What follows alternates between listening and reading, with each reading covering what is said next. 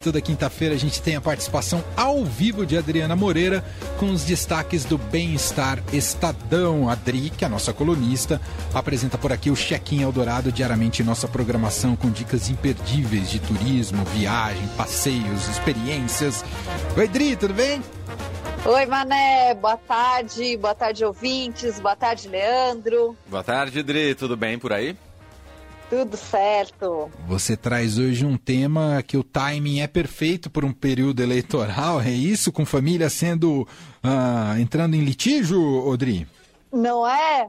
Todo mundo se bloqueando no, né? no WhatsApp, nas redes sociais, né? o pessoal discutindo por política, discutindo é, né? em tempos de eleição, de polarização, a, parece que quem não pensa igual a gente não serve para o nosso convívio mais, né? Hoje em dia as opiniões estão muito exacerbadas, né? As pessoas ficam muito nervosas e eu não estou me, me eximindo de nada, não. Eu também. claro, somos todos humanos. Som, né? Falhos. Somos todos humanos, exatamente. Mas também somos como humanos, nós também buscamos sempre melhorar, né? Nossas Perfeito. aptidões, né? A gente estuda, lê, enfim, isso em, em todas as esferas da vida, né? A gente tenta melhorar.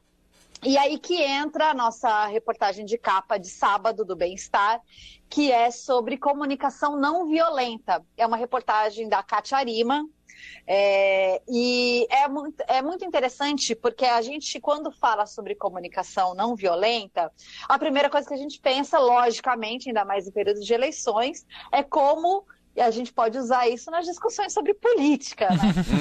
Uhum. Nossa, que difícil. Né? Mas, na verdade, é, é uma técnica que você pode utilizar em todas as áreas da sua vida tanto é, em relações com amigos, como em relações com o parceiro, ou relações até mesmo no trabalho. E, e às vezes as pessoas confundem a comunicação não violenta como técnicas de persuasão. E uma coisa não tem nada a ver com a outra. Ah. Comuni é, o fato de você fazer uma comunicação não violenta não quer dizer que você vai convencer a pessoa a nada. Não quer hum. dizer que é uma maneira de fazer a pessoa cair na sua, por assim dizer, né? Mas é uma forma de você chegar a uma conversa, dialogar e tentarem juntos buscar uma solução para um problema, mesmo que cada um continue pensando da maneira que, que, que, pensa. É uma maneira de trocar ideias, né? Não quer dizer que você vai mudar o pensamento de ninguém. Uhum. E, e, e, como, como, se, como se faz tudo isso, né? É, Se leva em conta, primeiro, o autoconhecimento uhum. é, e também a empatia e a compaixão. Porque são maneiras de você. É, é aquela velha frase, né? É, falar é prata e ouvir é ouro, né? Aquele ditado do, das nossas avós, né?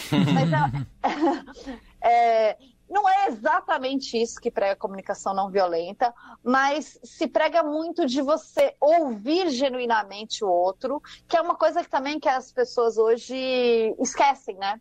Quando você está muitas vezes numa conversa, é, pode reparar, eu, eu sou a pessoa conversadeira, né? No, no Uber, no táxi, eu sou a pessoa conversadeira. Eu gosto de puxar, puxar assunto, gosto de ouvir a opinião de quem com quem eu estou falando, é uma oportunidade de você ter um contato, às vezes, com opiniões que são muito fora né, do, do nosso meio, é uma pessoa completamente fora do nosso meio. Então, Verdade. isso, como jornalista, sempre me, me causa uma curiosidade. Eu gosto de conversar e já descobri histórias maravilhosas assim. Mas é, muitas vezes nessa conversa, a pessoa, o interlocutor, ele só quer falar a parte dele. Então você expõe a sua parte e a pessoa não te ouviu. Ela continua falando a parte dela ou ela te interrompe. E na comunicação não violenta é justamente você ouvir de fato o que eu tenho a dizer, é, usar uma, uma, uma linguagem é, não crítica, né, para não deixar a pessoa na defensiva e também isso envolve também o próprio autoconhecimento. Então, você conhecer associações, conhecer é, como você lida com as coisas e também buscar a empatia com relação ao outro. Então, não é simples, né? Porque ninguém, ninguém é Madre Teresa, né? E a gente se exalta mesmo. Às vezes a pessoa fala um absurdo e você fala, mas como assim?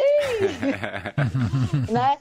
É, mas também é sobre escolher as suas batalhas. É, não, a gente não, nunca vai ganhar todas, mas talvez seja o momento de algumas coisas deixar e algumas coisas realmente lutar, né? Lutar não quer dizer lutar com armas. Tanto que essa técnica, ela foi criada no, nos anos 60 por um psicólogo americano, e ela tem a ver com, com a técnica de Gandhi, Martin Luther, Luther King, é, que eram pessoas que né, pregavam a paz, pregavam o diálogo e tinham essa maneira de, de falar é, mais... É, mais acolhedora, né? E menos de apontar dedos. Então, é, é meio por aí que a gente vai. E, Odri, como é que eu sei se eu estou sendo violento na minha comunicação?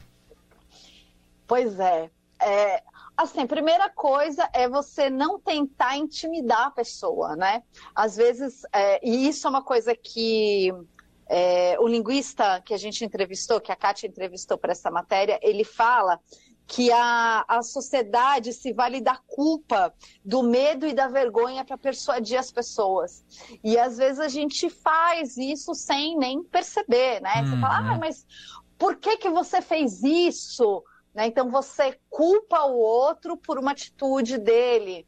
É, e, e na verdade, a comunicação não violenta, ela não é, você não é sobre ganhar uma discussão. Então, também essa questão de é, é, você estar tá ali naquele diálogo querendo vencer, você também tem que tirar isso de você. Então, também tem a ver com como você você prestar atenção nas palavras que você usa e na sua atitude durante a conversa. E também tem a questão da linguagem corporal, né? Aquela velha história do corpo fala. É, não adianta você falar uma coisa e você tá com uma expressão corporal é, que não condiza, não com, nossa, não condiza. Acho que é isso, né? Uhum. Agora. Acho que sim, acho que sim. acho que é isso. É, não condiza com o que você tá, tá fazendo, é, com o que você tá falando, quer dizer. Então, você prestar, por isso que se fala em autoconhecimento, né? Você prestar atenção no vocabulário que você usa, é, em como você reage ao outro e, e, nas suas próprias atitudes, né? Na sua linguagem corporal, no que você diz. Então, é uma questão mesmo de você pensar bastante antes de falar, ouvir e deixar as críticas. Eu, eu acho que é um pouco de certa forma, tem muito a ver com o trabalho do jornalista, se você pensar por um lado. Porque a gente, como jornalista, quando a gente escreve um texto, ou quando a gente né, vem aqui na rádio também falar, a gente, é, a gente descreve as coisas que a, que a gente apurou, né? Mas sem adjetivar, essa coisa de você. A, gente tenta tirar os adjetivos, né, de tudo, porque a ideia é deixar o, o ambiente aberto para cada um ter a sua própria opinião. É, e é um pouco isso também que, que, acontece, né? Você, em vez de você usar palavras duras, tipo, ah, mas isso é burrice, por exemplo, você pode falar, não, mas você já pensou por um outro lado? Né? É, você já viu por esse lado aqui, você já viu esse estudo, você sabe. É, é, se você quiser, eu posso te ajudar acompanhar. Então, é, é, é muito de você oferecer conhecimento também. Uhum. Tem uma inteligência relacional aí envolvida, né, Adri? Exatamente, você resumiu muito bem. É, essa inteligência relacional, emocional, né, de você é, entender um pouco o outro. Por isso que tem, tem vários cursos sobre comunicação não violenta, é, porque realmente é uma técnica. Então, a gente dá algumas dicas aqui, na matéria a gente é, dar algumas dicas a mais até, né, na, na, na, reportagem de sábado, que vai ser no sábado, mas é, como é uma técnica mais complexa, tem até cursos mesmo, então tem cursos mais focados em trabalho, então até para você, tem uma, uma das personagens que fala sobre como isso melhorou a relação dela no trabalho, dela é, saber pedir coisas que ela que são necessidade dela, mas da maneira correta e isso é, não ser uma coisa impositiva, mas uma coisa melhor dita, né, mais bem comunicada. E isso melhorou a relação dela no trabalho também. É, tem casais também que falam, né, como isso melhorou. Em vez de você culpabilizar o outro e falar assim, eu tô aqui o dia inteiro fazendo um monte de coisa e você não presta atenção. É tipo, hum. né? Olha, não sei se você percebeu que eu fiz um monte de coisa hoje, eu estou muito cansada. Aí outra pessoa pode falar, mas eu também fiz um monte de coisa hoje, também estou muito cansado. Como vamos resolver isso a dois? Ah, então, é, um, né, uma das entrevistadas falou também que elas foi conversa, eles conversaram, né? Ela e o marido conversaram, e aí eles é, que eles têm um bebê pequeno tal, e, e aí eles conseguiram organizar horários de descanso para os dois, uhum. é, porque os dois estavam sentindo esgotados. essa necessidade, né? Uhum. Os dois estavam esgotados. Entendi. Não, e tem, eu lembrei aqui também que ironia também é algo que às vezes faz muito Verdade. parte da comunicação e ela muitas vezes pode ser violenta, né? Verdade. É, ex exatamente. Lembrou muito bem. Ironia, né? Aquela é, piadinhas, Isso. né? É, aqueles Você não diz diretamente, mas manda uma ironia para a pessoa captar né? Exatamente. Isso vai deixando o outro na defensiva e vai deixando a pessoa mais fechada para ouvir as suas ideias. Que é muito que acontece isso, né? Você já parte do pressuposto que a pessoa está errada e que e aí você não ouve mais nada, né? Porque a pessoa também já tra... É, o Twitter é muito isso, né? Eu frequento muito o Twitter Sim. e o Twitter é exatamente isso. Uma pessoa fala uma coisa, o outro rebate já com aquele com a sola do pé, né? Entra com aquele carrinho por trás. isso. e a partir daí vira um bololô, né? Ninguém mais se entende. É, então é o, digamos que é o anti-Twitter. Boa. comunicação não violenta. Boa. Belo exemplo, gostei. Muito bom. E, e, e Dri, então, para a gente consultar mais sobre esse tema, vai ser no sábado no Bem-Estar. Vai ser no sábado no Bem-Estar. É, também queria reforçar aqui também para gente, para os ouvintes mandarem sugestões e, e mandarem os comentários deles, o que, que eles acham lá no, no Instagram do, do Bem-Estar, que é arroba Bem-Estar Estadão. E vou aproveitar, já que eu estou aqui, hum. né? Estou aqui, posso fazer o meu, meu merchan mesmo. Uhum. É, para o check-in Eldorado também, porque né, eu estou aqui no Bem-Estar, claro. mas estou ali no, no check-in também, para o pessoal também me seguir lá e, e mandar dicas, o que, que, que dicas que, ele, que, que, as pessoas ah. querem ouvir, o que, que elas querem saber, para eu também ir atrás do que o, os ouvintes estão precisando. Manda lá no meu Instagram pessoal, que é o Moreira Dri. Então pronto, Moreira Dri ela que apresenta o check-in Eldorado e você pode mandar sugestões aí para ela, falando que, uh, enfim, dicas uh, que ela possa apurar para trazer para o check-in Eldorado. Bem legal, adorei, Dri.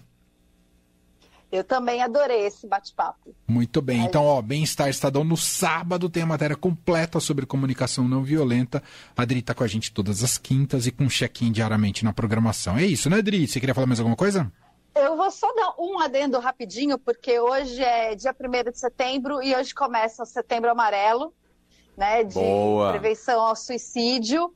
E a gente tem um perfil muito bacana também de uma empresária que a mãe dela se suicidou e isso fez ela criar um projeto todo é, para valorização feminina, é, em busca da saúde mental, e, está muito bacana essa reportagem também. E essa já está no portal do Estadão hoje, então já dá para ler. Muito bom. Adriana Moreira volta com a gente na próxima quinta, mas lembrando mais uma vez, está todo dia na nossa programação. Obrigado, viu, Dri? Obrigada, gente. Até um mais. Beijo.